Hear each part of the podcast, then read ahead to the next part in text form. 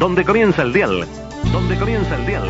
Conversación finiquitó, Calandraca llegó. ¡Chao! A las 5 en punto de la tarde. 5 en punto de la tarde. Una voz, la de Carlos Solé, la de Carlos Solé. I have a dream. I have a dream.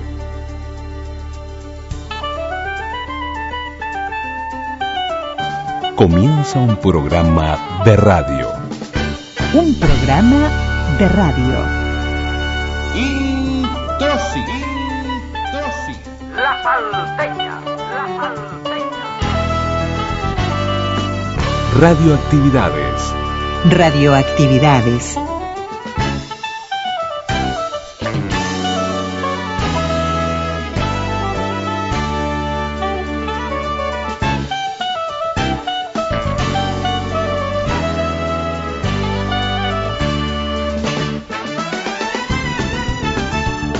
Celebramos la palabra.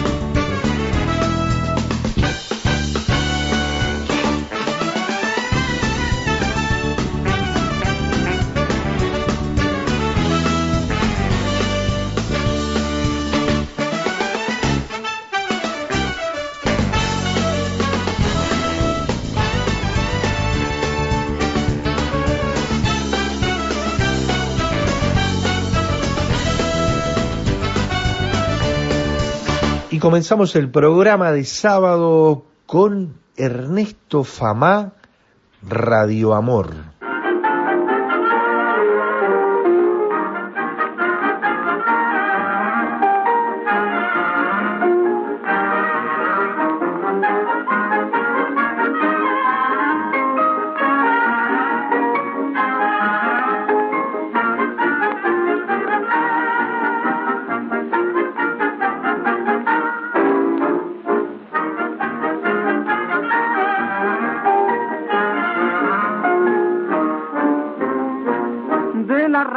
Soy galán, solo pido a mis oyentes de que sean consecuentes y perdonen mi ambiciosa pretensión, pero es que en mi afán de amar no puedo disimular. ¿Qué tal amigas y amigos de Radio Uruguay? Bienvenidos a Radioactividades. Este sábado 17 de octubre del 2020. El gusto de estar juntos. Por aquí Luis Ignacio Moreira Lula, Daniel Ayala, en este Radioactividades que arrancamos. Bueno, arrancamos allá en el 89.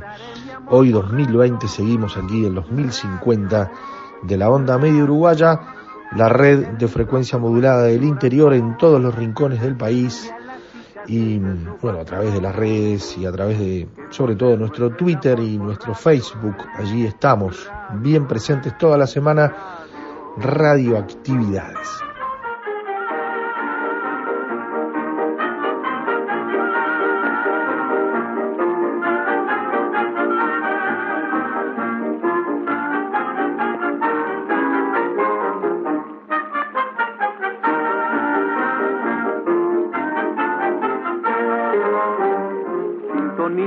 Todas estas radio, radio, radio, radio, radio. Les declararé mi amor por radio. Y hoy nos vamos a poner un tanto tangueros.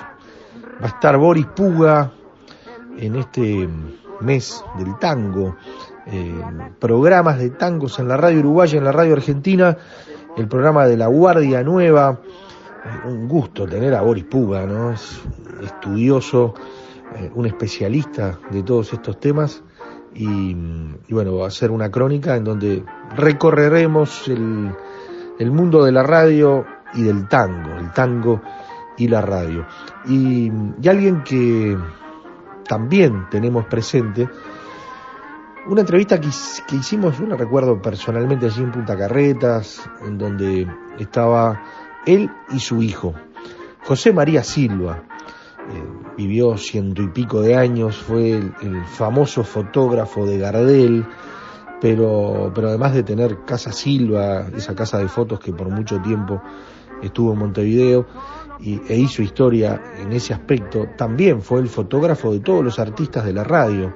Entonces, más allá de esas fotos famosas de Gardel, eh, desfilaban por, por su, su casa Silva allí, cuanto artista de radio, había ya por los 30 especialmente, hay, varias revistas, pero hay una que era la revista Poeur, que tenía en tapa en general algunas de las fotos que José María Silva sacaba a los artistas de la época, sobre todo de radioteatro y, y también desde otras de otros estilos y de otras formas.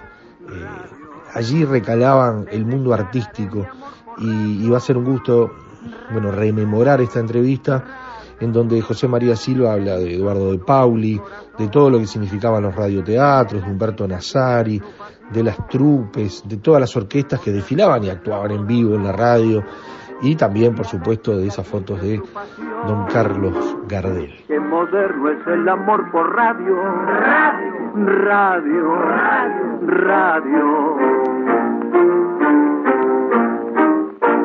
Esperemos que le guste la propuesta de hoy en esta semana tan extraña, ¿no? Que, que nos tiene eh, preocupados con el tema del COVID-19 y que, que, tuvo esta semana también de fútbol, en donde Rentista salió campeón.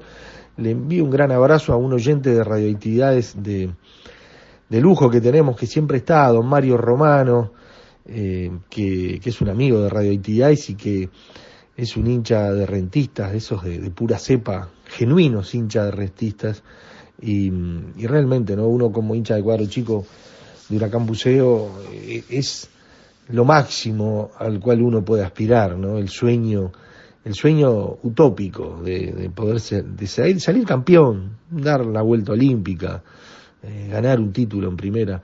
Eh, eso para los hinchas de cuadro chico realmente es tocar el cielo con las manos. Y, y entonces eh, saludamos a todos los hinchas de rentistas y, y en especial a, a, don Mario Romano.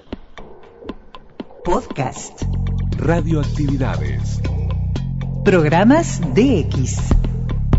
Spotify. Anchor.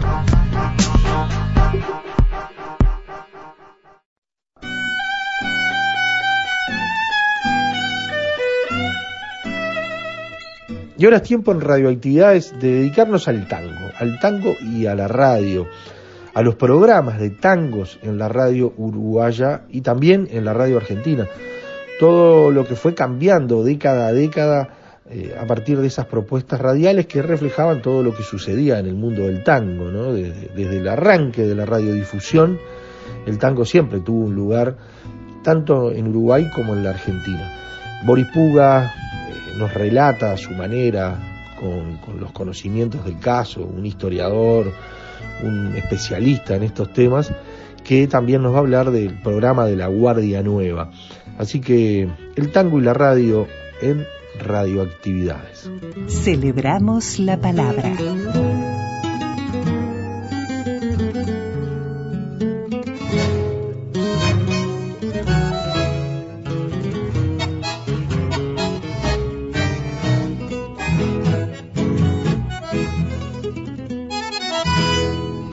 Para la música, por ejemplo, no solo para el tango, sino para la música, la difusión, por ejemplo, se daba eh, de música popular fundamentalmente por tres radios, que era Imparcial, era la Universal, también y la Fénix, que tenían las audiciones de primicias y novedades, que recibían los discos de Buenos Aires generalmente, bueno, algunos locales de acá también, ¿no?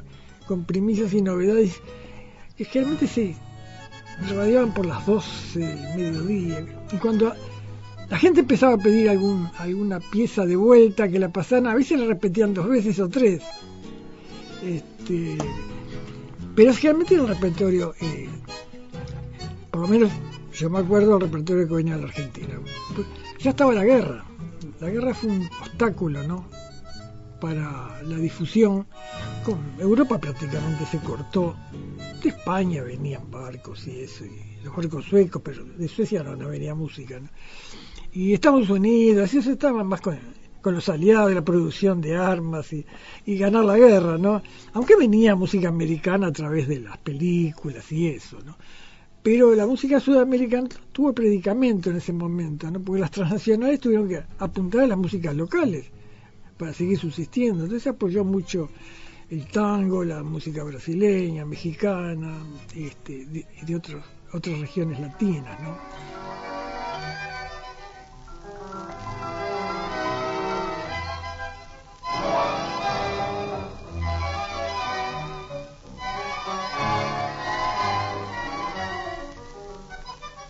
ese proceso que de, de, de, avance de la radio ¿no? y, y, y, de cambio permanente. Pasamos de una época en la cual los artistas eh, cantaban o tocaban en vivo a después con programas que eran prácticamente presentación del artista a tener programas ya vinculados al tango específicamente, ¿no?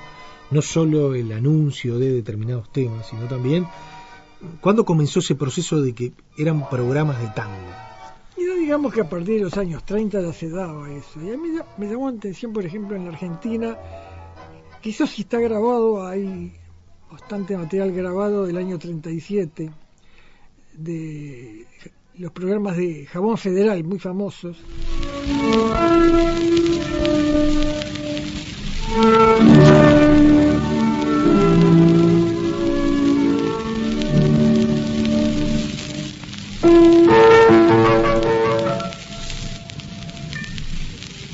Buenas noches, respetable público de los jueves de gala de Federal. Hoy tiene nuestro espectáculo un ritmo de marcha triunfal.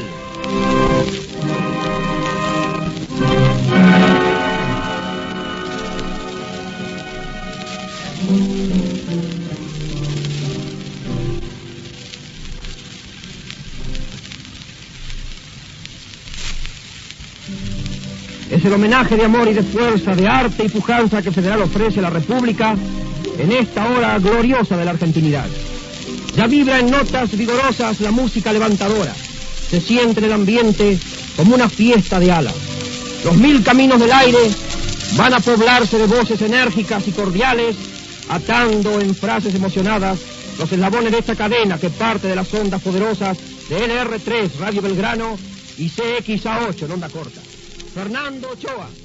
Y en todo tipo de orquestas, ¿no? También había de jazz y había criollas y eso, y de tango, pero era una firma que apostaba y contrataba en grandes cifras y con orquestas muy grandes. Ahí me llama la atención, por ejemplo, la orquesta de Roberto Cerrillo, que Cerrillo era uruguayo, que hacía en aquel momento estaba en la Argentina, este, orquestas de 32 músicos y tres cantores, que yo decía siempre, ¿cómo les pagará? este, pero además estaba Magaldi en radio, estaba Fresedo con Ryan en radio, estaba Corsini, las mismas radios, todos, Canaro con Roberto Maida, estaba Ernesto Famá, y otras figuras, inclusive orquestas de jazz y eso, ¿no? Porque el, jazz entra mucho en las orquestas de tango a partir del cine sonoro. Cuando viene el cine sonoro, años 29, por ahí más o menos, jazz, este, que primero fue sonoro, después fue parlante, no fue exactamente igual pero fue una diferencia muy corta. Primero eran música y sonidos, golpes, ruidos de caballo, el bosque moviéndose con él. Las palabras todavía no salían, o por lo menos había actores que no, no eran microfónicos, digamos, ¿no? Pero en poco tiempo ya viene, digamos, hablado, ¿no? Y eran casi todas películas europeas o, o americanas, lógicamente traían las músicas de ellos. Y además no se había dado todavía con un lenguaje de cine sonoro específico. Entonces, más, que nada era orquesta, música, bailes. Y esto las orquestas de tango lo tienen que adoptar, porque se pedía. Y hay varias orquestas que hacen también jazz, y hacen, después viene la música cubana, enseguida se prende pasados los 30. Y, y si a ver las orquestas de tango que hacían rumbas y hacían este al estilo un poco criollo, ¿no? No es que lo hicieran auténticamente, pero a veces tenían este, como la orquesta de Fresedo, tenían muy buen sonido, ¿no? Pero toda esa, esa catarata de música de, afuera la tuvieron que asimilar conjuntos de acá a hacer. Inclusive, leyendo una vez en la Biblioteca Nacional, el Diario de la Nación de Buenos Aires de los 30, decía, toda radio que se precie tiene una jazz, aunque sea mala. tenía que tenerla. Tenía que tenerla porque lo que el público pedía, ¿no?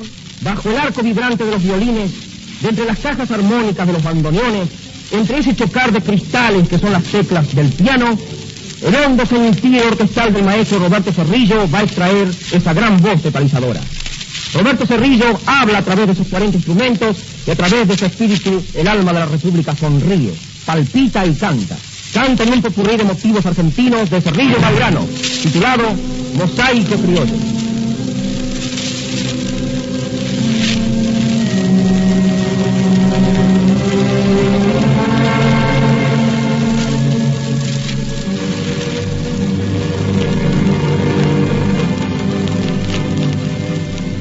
El tango y el jazz. Tango de la y mano. Que tiene mucho que ver además, ojo, ¿eh? En, la, en la evolución estética, histórica, tiene mucho que ver. Si uno escucha eh, versiones de New Orleans iniciales, eh, los milongones antiguos con los One Steel, los Two Step, lo- los ragtime anteriores, tiene algo que ver con los milongones. Este, bueno, había influencia española, también hubo en Estados Unidos y francesa, ¿no? Inicialmente, ¿no? Aunque, ese- aunque los primeros discos de jazz son posteriores a los de tango. Por eso te iba a preguntar del soporte sonoro. Por allí Sí. me contabas, estábamos fuera de micrófono hablando de, del tema de la Segunda Guerra Mundial y el aluminio. ¿Cómo, cómo era el cómo fue siendo el soporte de, de los discos eh, de tango? Bueno, acá en el caso del disco de tango, en el Uruguay lamentablemente se empezó a grabar recién en 1941. Corrimos de atrás mucho tiempo. En Buenos Aires se empezó a grabar en 1904.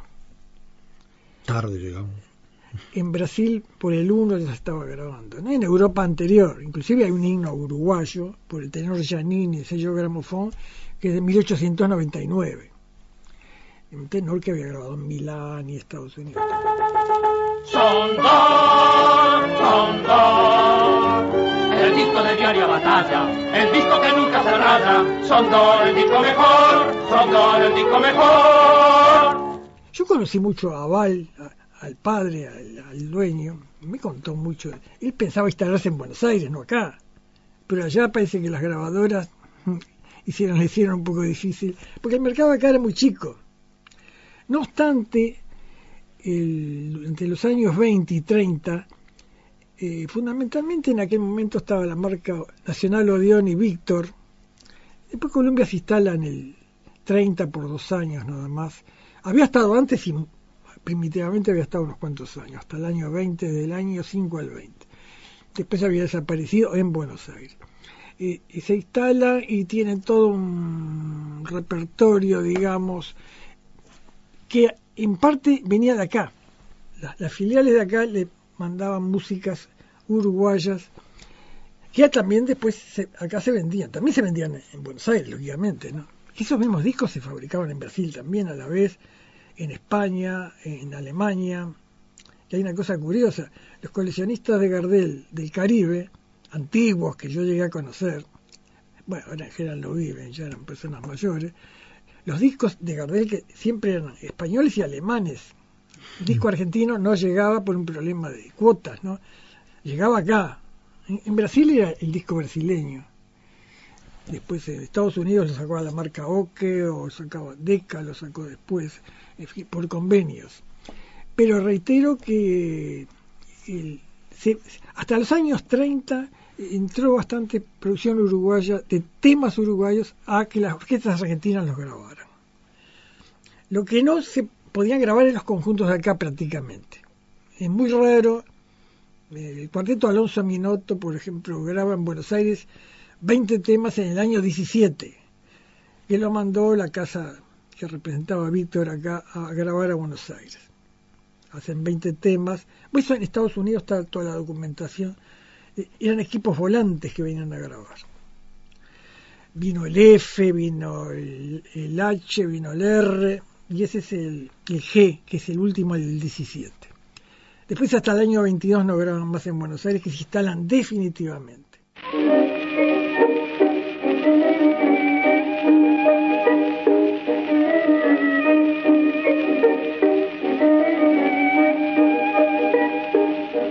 Celebramos la palabra.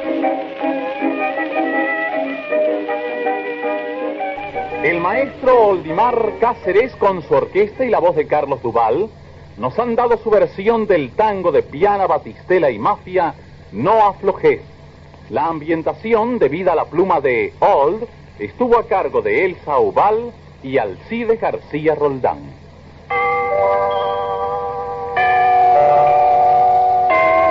Sensacional. Ya aparecieron los nuevos tonos Hider que causarán furor. Damasco y más claro. Dos matices de gran actualidad en la variada gama Hider, el lápiz labial que invita al romance.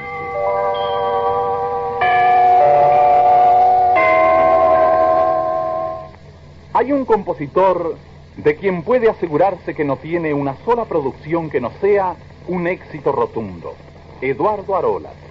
De él vamos a escuchar ahora una de las páginas que alcanzaron mayor renombre, la milonga tangueada Papas Calientes, que nos llega con el marco de los tamboriles de Juan Sequeira y sus lonjas del sur.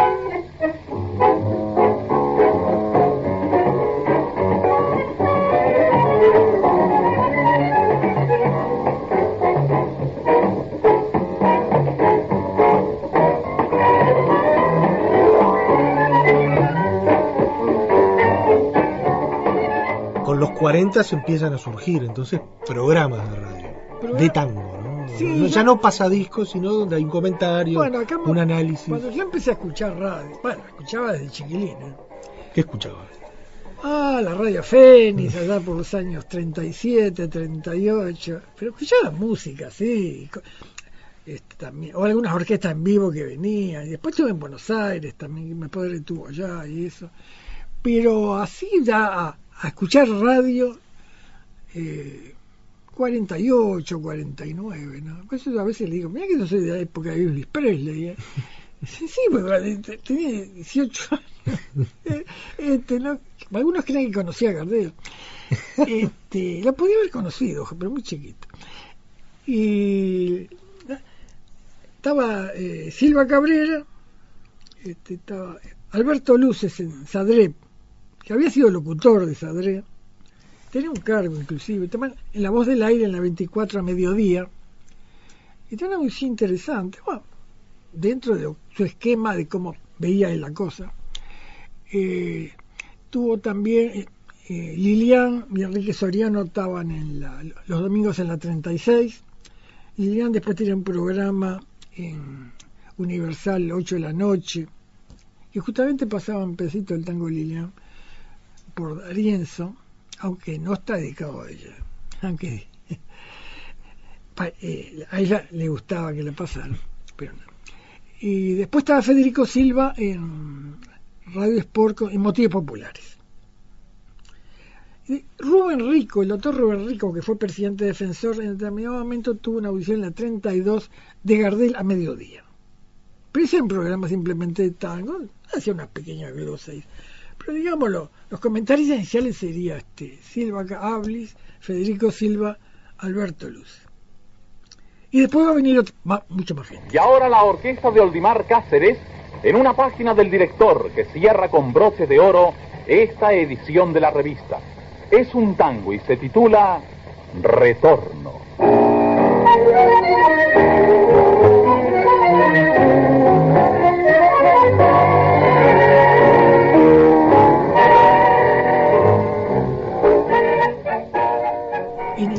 Año 53 por ahí, Horacio Ferrer, Jorge Seijo, Víctor Nario y el arquitecto Ballarino, que anda por ahí todavía, en la 32 empiezan un programa los sábados, donde se empiezan a analizar los estilos musicales.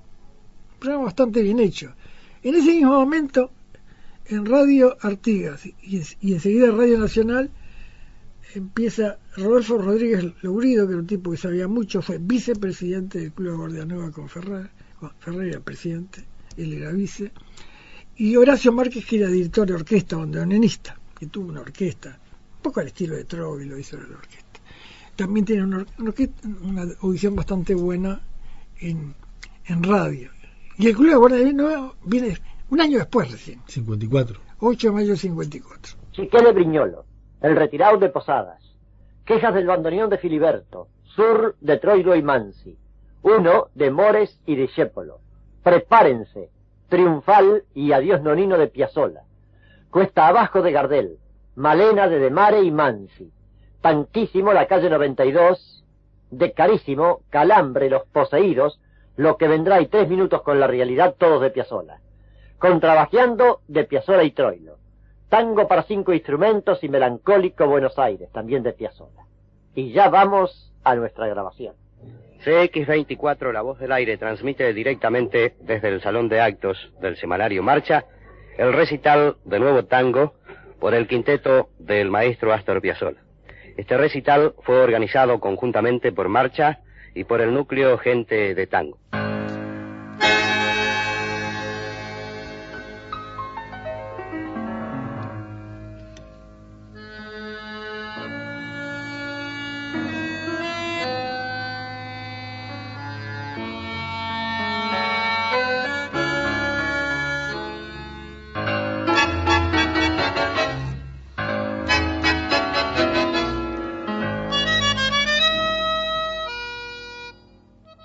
Hay un antes y un después del Club de la Guardia Nueva. Sí, siempre hay un antes y un después de todo, ¿no? No, pero quedó como un Bueno, mojón ahí, ¿no? determinado- sí, claro, la- hace poco uno- una persona me dice, "Sí, eh, se vuelve a hacer el Club de la Guardia Nueva. Le digo, no, mira, el problema es que hay que, son hechos que se dan, hay que ver el contexto donde se dio. No solo estético, político, económico, la gente que lo integraba, que era estudiante de arquitectura y de bellas artes, también había también gente laburante nada más, ¿no? Músicos de, de Auden, cantores de ACU, de Asociación de Cantores, en fin, hay que ver un poco, ¿y por qué se armó?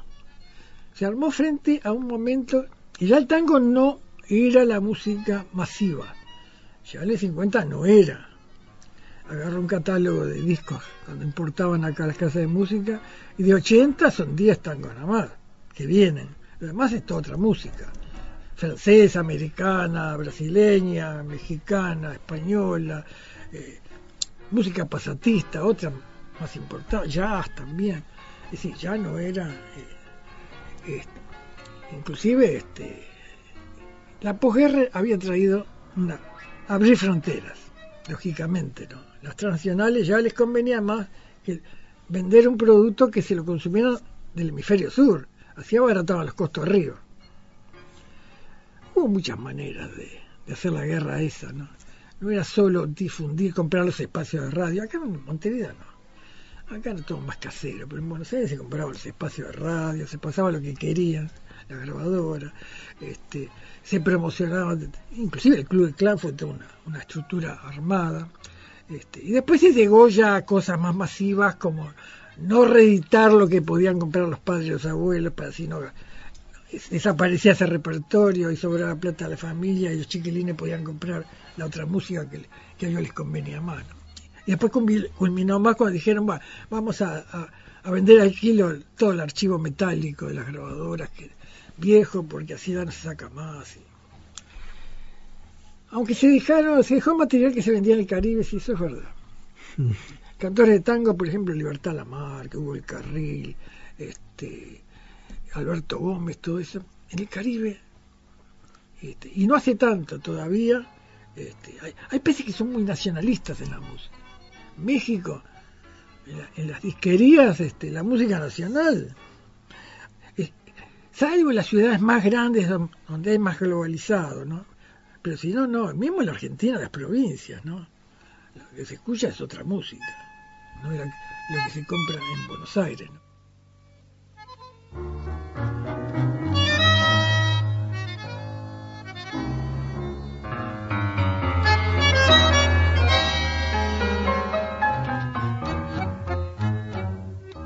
de la Guardia Nueva nace un poco también y a defender los movimientos vanguardistas.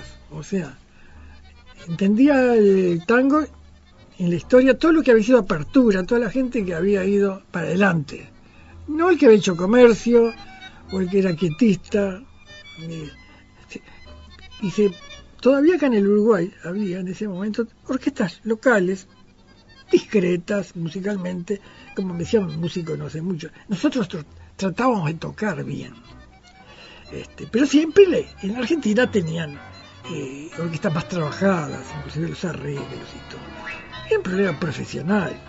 allá se vivía para la música y no, acá eran poco rebusques a veces, porque el pianista trabajaba también de vendedor de libros, o era vendedor de una tienda, o vendía otra cosa, no tenía tiempo mucho, y tampoco le, le daba una gran retribución, ¿no? Sí, un tema de escala, ¿no? Y eso, eso es permanente. Y sigue estando Sí, sí. escala, ¿no? lamentablemente nosotros con, la gente que somos. Y, y bueno, se empezó a hacer este promoción de todo lo que era, era más vanguardista, más moderno, ¿no?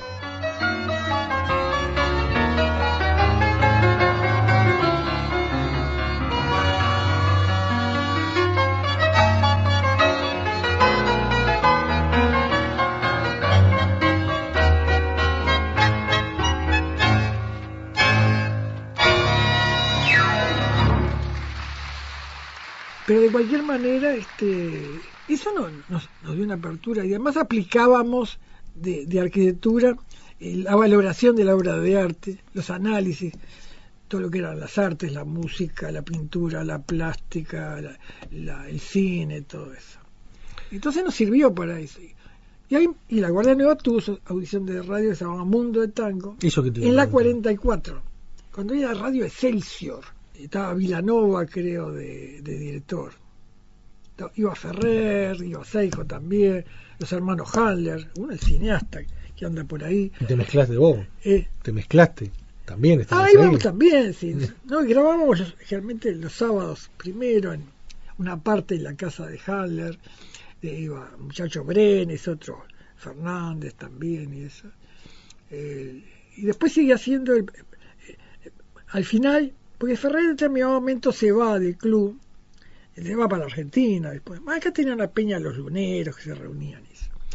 El- y la Guardia no renovó toda la gente, aunque siguieron gente vieja también, como el ar- arquitecto Dorner y otra gente. Hora- Horacio del se hace socio también. Horacio del se hizo socio ahí. Este, lo hizo un señor coleccionista que tenía mucho material, Julio Diógenes Silva, que era hincha de Pugliese y de Canaro, de las dos cosas. Canaro porque recordaba los bailes Pugliese porque le gustaba la orquesta, ¿no? Eh, y ahí renovó toda la gente que vino Enrique Ava, ya que hizo libros muy importantes. Inclusive en Europa tiene una cantidad de libros en alemán de historia de la filosofía, historia de las religiones. Ahora vive en Costa Rica. Era uruguayo.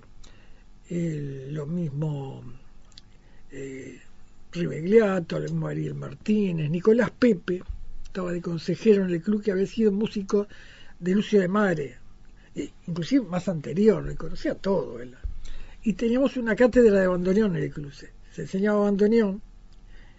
Y Ferrer mismo ap- aprendió bandoneón también ahí, Ferrer, aquel muchacho también, Barlota, que después se destacó en la literatura como Mario Lebrero. Y Lebrero era el apellido de la madre, ¿no? Este, y voy otras más también. Ariel Martínez también est- estudió en la cátedra de, de bandoneón. Yo nunca estudié bandoneón. Yo no estaba con el piano, pero, pero nunca fui profesional. ¿eh? Lo único que, más que nada tenía siempre la cosa en la cabeza que era leer la música bien. Yo decía, esto es un idioma. No es tan difícil me dice, "Bueno, primero que tiene que tener buena vista. ¿eh? Montevideo Refresco Sociedad Anónima. Embotelladora de la deliciosa y refrescante Coca-Cola presenta Senda de Estrellas 1960, que se ilumina esta noche nuevamente con ritmos y emociones rioplatenses, con la música de un bandoneón y una orquesta inconfundible que nos dicen en cada compás, Troilo se escribe así, con T de tango.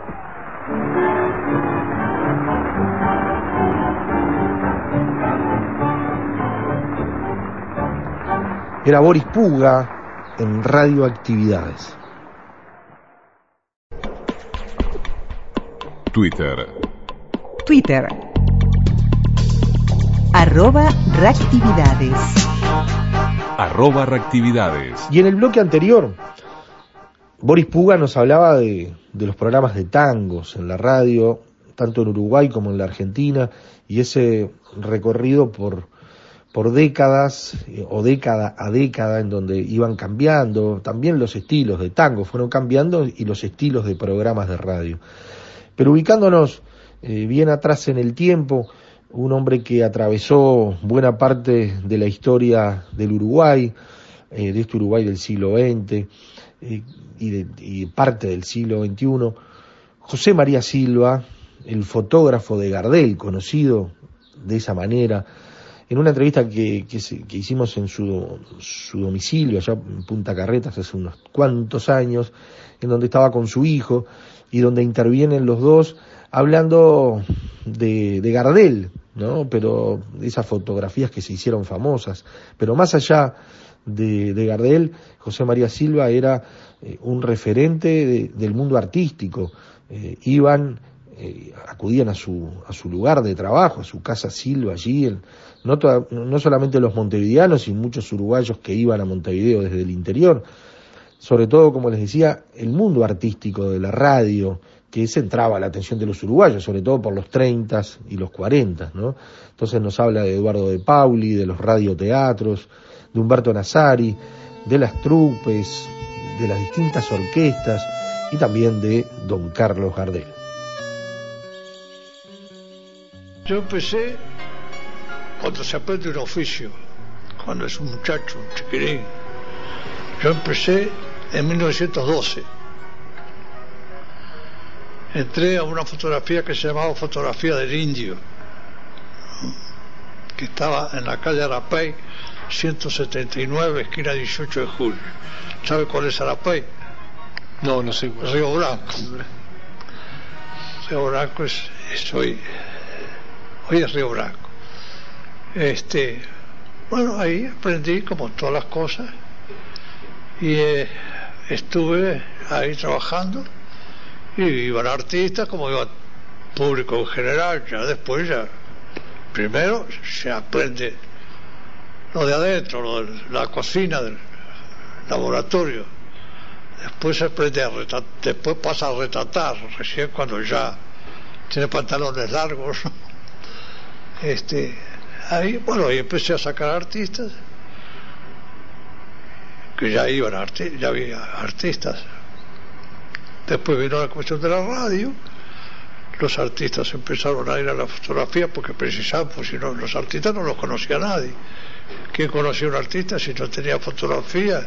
la mostraban se hacían las carteleras para los teatros para exhibir en el hall del teatro se, se hacía cartelera con todos los artistas de la compañía.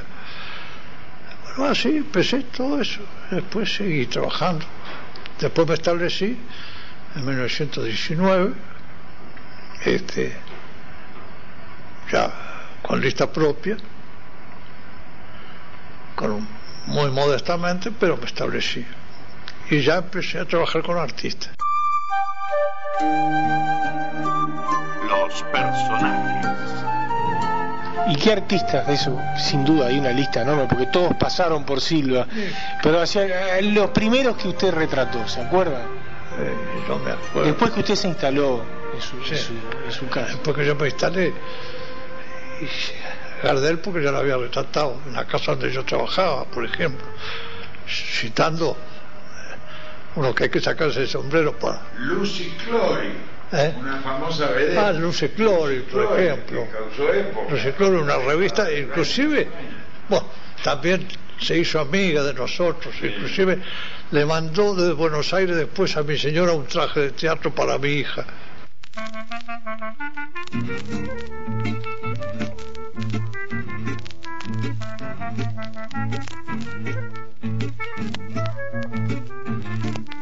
Y gente, gente, por ejemplo, como el Fregoli del Éter, como Eduardo de Pauli.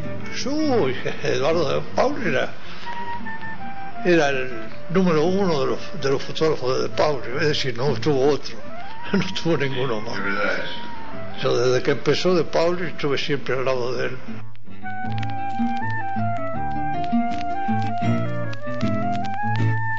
Y fue una de las personalidades más grandes de la radio. Llenó el estadio con 80.000 personas, él solo.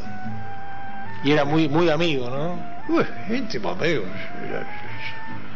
Íntimo amigo que una vez, cuando él falleció, por ejemplo, este, le regalas, hicimos una colecta trabajando mi señora y el Imperio y mi hijo por ejemplo, trabajando, hicimos una casa al hijo de Paul en Malvin.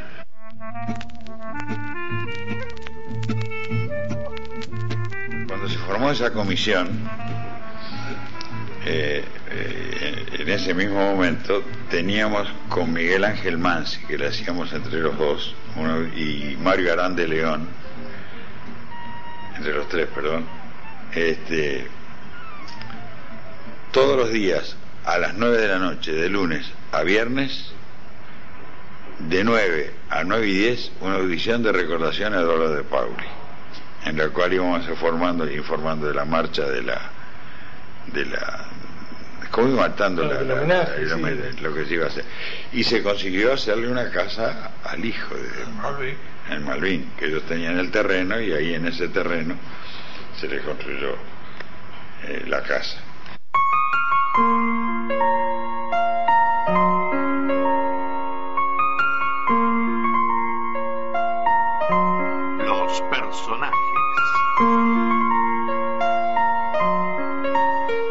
Hijo de Silva además mamó toda la, época de oro de la radio al lado del padre, aprendiendo el oficio, pero además conviviendo con toda la, gente de la radio. Con toda esa gente la conozco todo. Cuando papá empieza a nombrar, ella vio que usted vino, me mostró una revista y le dije tal y tal. Porque lo mamé desde chico, es como, como, ¿eh? como quien se cría al lado de, un director técnico de un equipo, ¿no? Que, que va a- con el papá o los alcanza pelota del estadio, que salieron figuras famosas eh, conviviendo con. Entonces es por eso que yo puedo hablar con cierta propiedad también. Ahora, fue, fue pieza fundamental. Silva estaba prácticamente adosado a lo que era la actividad radial. No se concebía sin el fotógrafo Silva determinados programas o producciones radiales. ¿no? Por ejemplo, usted me hablaba de Radio América. ¿Qué le evoca Radio América? Radio América, conocí a los dueños, verdad que hermanos, este, mucho, éramos amigos, ya también, de los dueños de la radio. Este, yo tenía, entonces, ahí saqué, por ejemplo, a Tita Merelo, con los micrófonos de Radio América.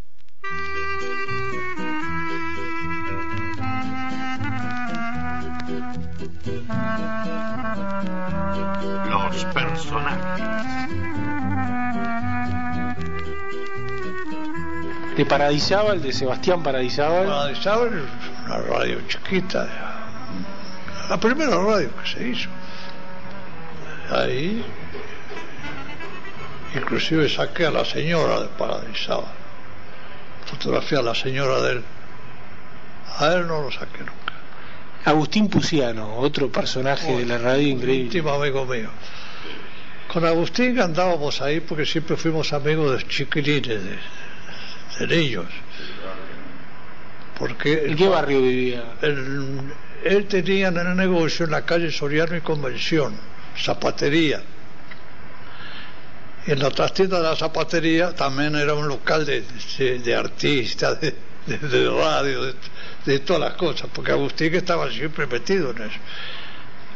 Agustín Puciano. Éramos, fuimos amigos desde, desde niños, de toda la vida. Contemporáneo, ¿no? Porque más o menos si viviese Porque Agustín, con Agustín andábamos ahí, en la edad, menos yo era un poquito cuatro, mayor. Año más, año, año menos, algún año menos. ¿eh? Que quizá Agustín creo que tenía uno o dos años menos que tú. Sí, dos años menos tenía. ¿eh? Este, ¿Fue algún picnic? A Pérez, sí, como no. Cuando los, los pines de, de- de Agustín, de mañanita del campo. mañanita del campo.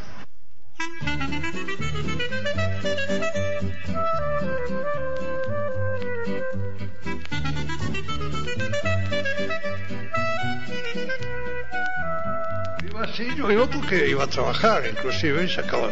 ¿Y a qué hora salían esos picnic? ¿A qué hora salía y a qué hora volvían? ¿Estaban todo el día? Ah, todo el día, sí, sí, de, de campamento. Oh. Pero ahí yo, Agustín, después Pastor Carrizo, Pastor. cantando. Buenos días amigos, ¿qué tal? De amable, gentil y cordial Y despierte cantando feliz ¡Arráncate, cuate! es muy lindo dar felicidad.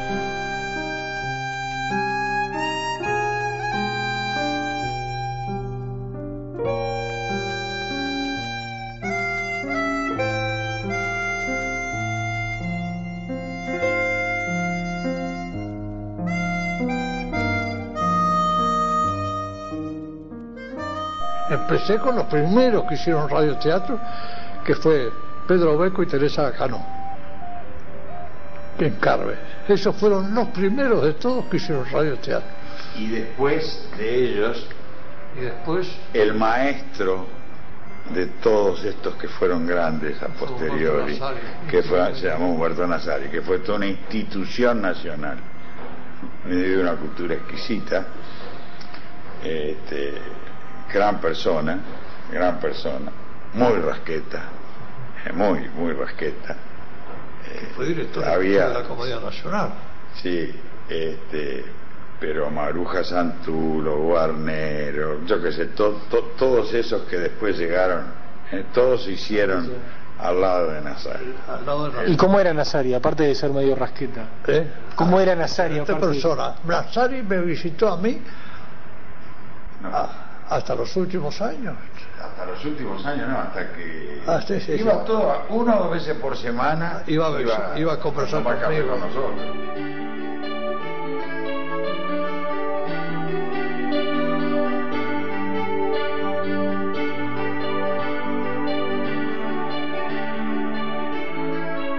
Por los teatros sin duda. No le quedó, no le quedó lugar ni barrio. Y por el interior se, se, se No, estuvo. al interior no, yo no iba al interior. Siempre por aquí, por, por Montevideo, pero ya tenía bastante trabajo por Sí, Montevideo. sí, ¿Y cómo era eso de los canjes de publicidad que usted nos comentó? Sí, bueno, eso no conviene decirlo. ah, ¿cómo que no? ¿Cómo que no? Era pinta la época, Silva, no va a pasar nada, nadie le va a venir a reclamar nada. Yo sé que no. Pero inclusive, por ejemplo, una, una- una vez me dijo, Bertaki me dijo, pero Silva, el dueño soy yo. Parece que fuera usted el dueño de la radio. Tenía tantos avisos, tantos avisos. Diez menciones diarias o veinte, cosa tremenda. ¿no?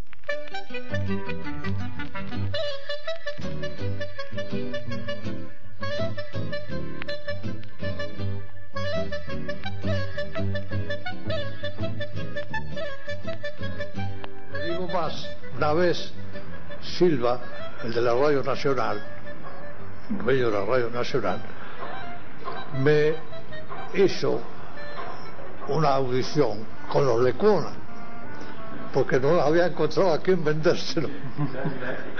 No había encontrado a quién vendérselo y me, lo, me, lo- la hizo a mí la audición. Fíjese que una audición con los Lecuna era una cosa importante.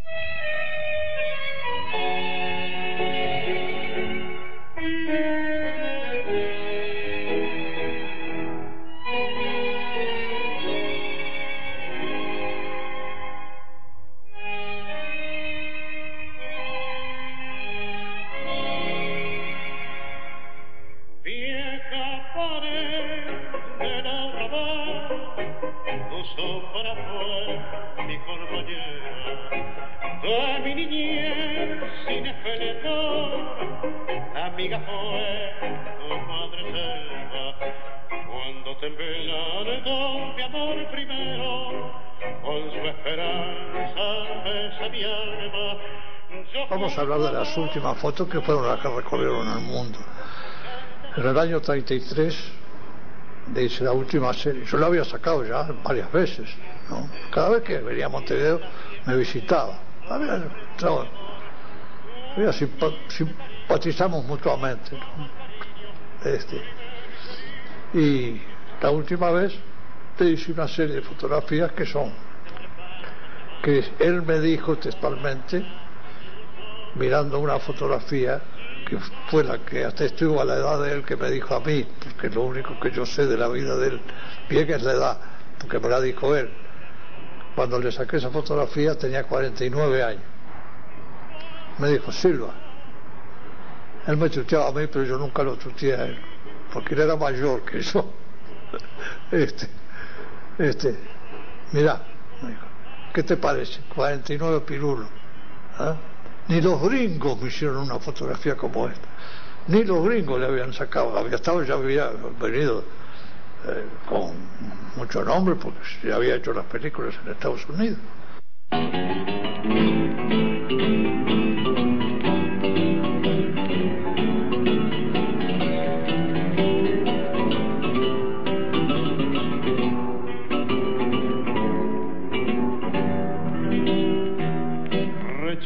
'Flao en mi tristeza, te boco y veo que has sido en mi pobre vida paria solo una buena mujer.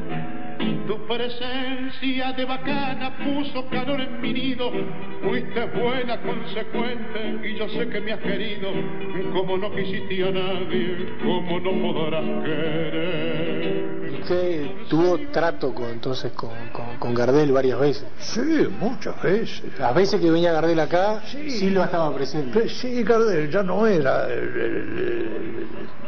la persona, a pesar de que pagaba la fotografía, pero ya no era la persona que se iba al mostrador, ya entraba para adentro. ¿no? Ya pasaba a la trastienda del mostrador. Allí conversábamos, tomábamos café, hablaba mucho con mi señora, esas cosas. Este, no, había ya otro trato.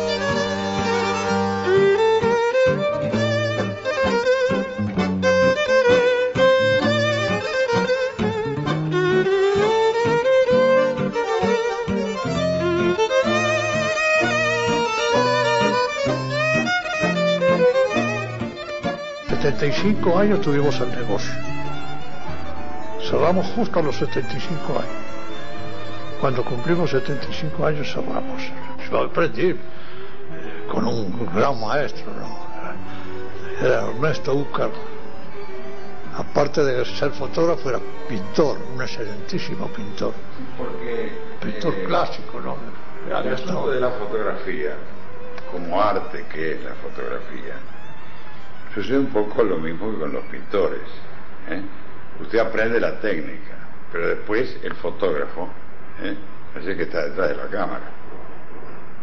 Entonces, el iluminar una cara, el hacer un efecto de luz, el estudiar la cara, en qué forma hay que sacarlo, ¿eh? todo eso es, se lo da a su corazoncito. ¿eh?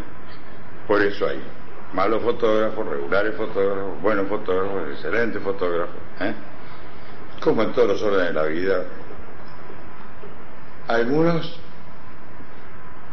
eh, quizá con más suerte que otros, la suerte también acompaña, ¿eh? y él, mi padre, pudo recoger en vida lo que a veces otros no pueden recoger en vida, sino que pasan a la posteridad cuando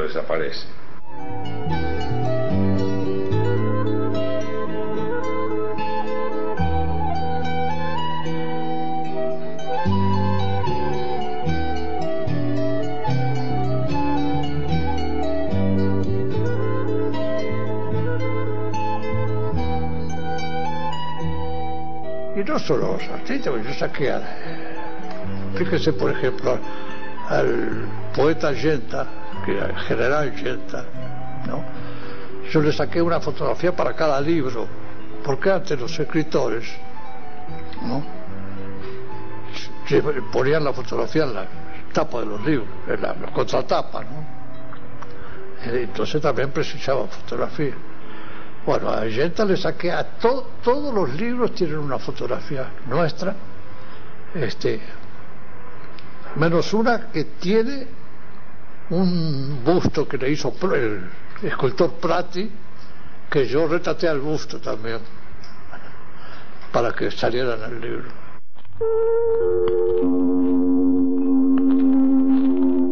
Yo lamento no tener las fotografías cuando empezó Carve allá el Capurro. Yo saqué muchas fotografías, pero con un incendio que hubo en una librería a la vuelta de, del estudio nuestro, entraron los bomberos por la por el otro lado, por la otra calle que era Rondó, subieron arriba y echaron agua nosotros habíamos hecho una pieza en la azotea como archivo. Y se echaron todas las que, donde fue el agua, se echaron a perder todas las placas. Desde el, desde el 20 al, al 40 más o menos.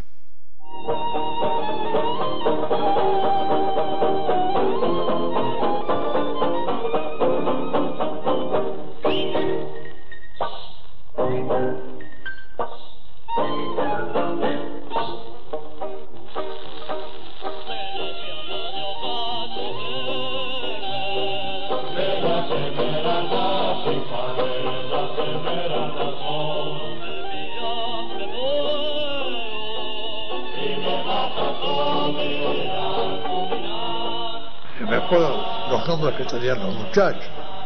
Salpicón, cachetazo, ojo de trapo, todos.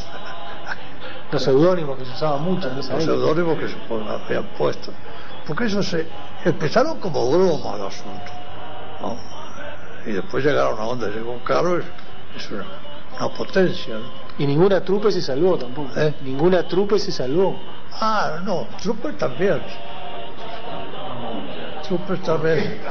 Las orquestas. Orquesta sí, Sí, orquestas. Sí, creo que es una serie de orquestas. Muchas orquestas, de la de Sícara, de mucho. Y algunas sacadas en el estudio y otras sacadas en los lugares de adaptación. Hay unas sacadas en el Parque Hotel, hay otras sacadas. Y Trupes una vez fue a cantar a mi casa, una trupe entera en la calle, eh, con el viejo verde aquel. Ah, este, ¿cómo se llama? Veloso. ¿Eh? Veloso. Veloso. Todo el viejo verde se llama. Fue- fueron a cantar a la puerta de mi casa, toda la trupe. Que La trupe se llama todo, todo, todo. Como digo, cantores de Imperio, por ejemplo, cuántas fotografías le sacamos.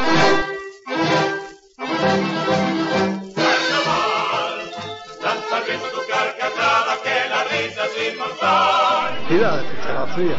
También fueron infinidad de veces a cantar cuando una fiestita en mi casa o algo. Carnaval,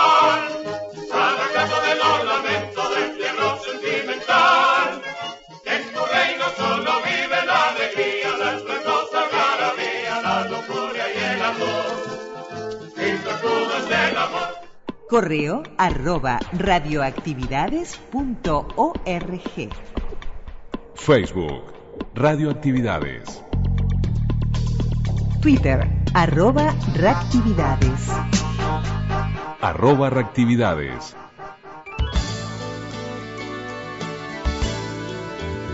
Y nos vamos con Jaime Ross, con este Don Carlos.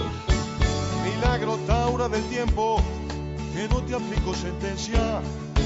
Sos inventor de la ciencia, de mantenerse primero por tu dólar. Bueno, esperemos les haya gustado la propuesta de hoy, que anduvo muy tanguera en este mes de octubre, en donde Boris Puga estuvo presente, hablándonos de los programas de tangos de la radio uruguaya y de la Argentina.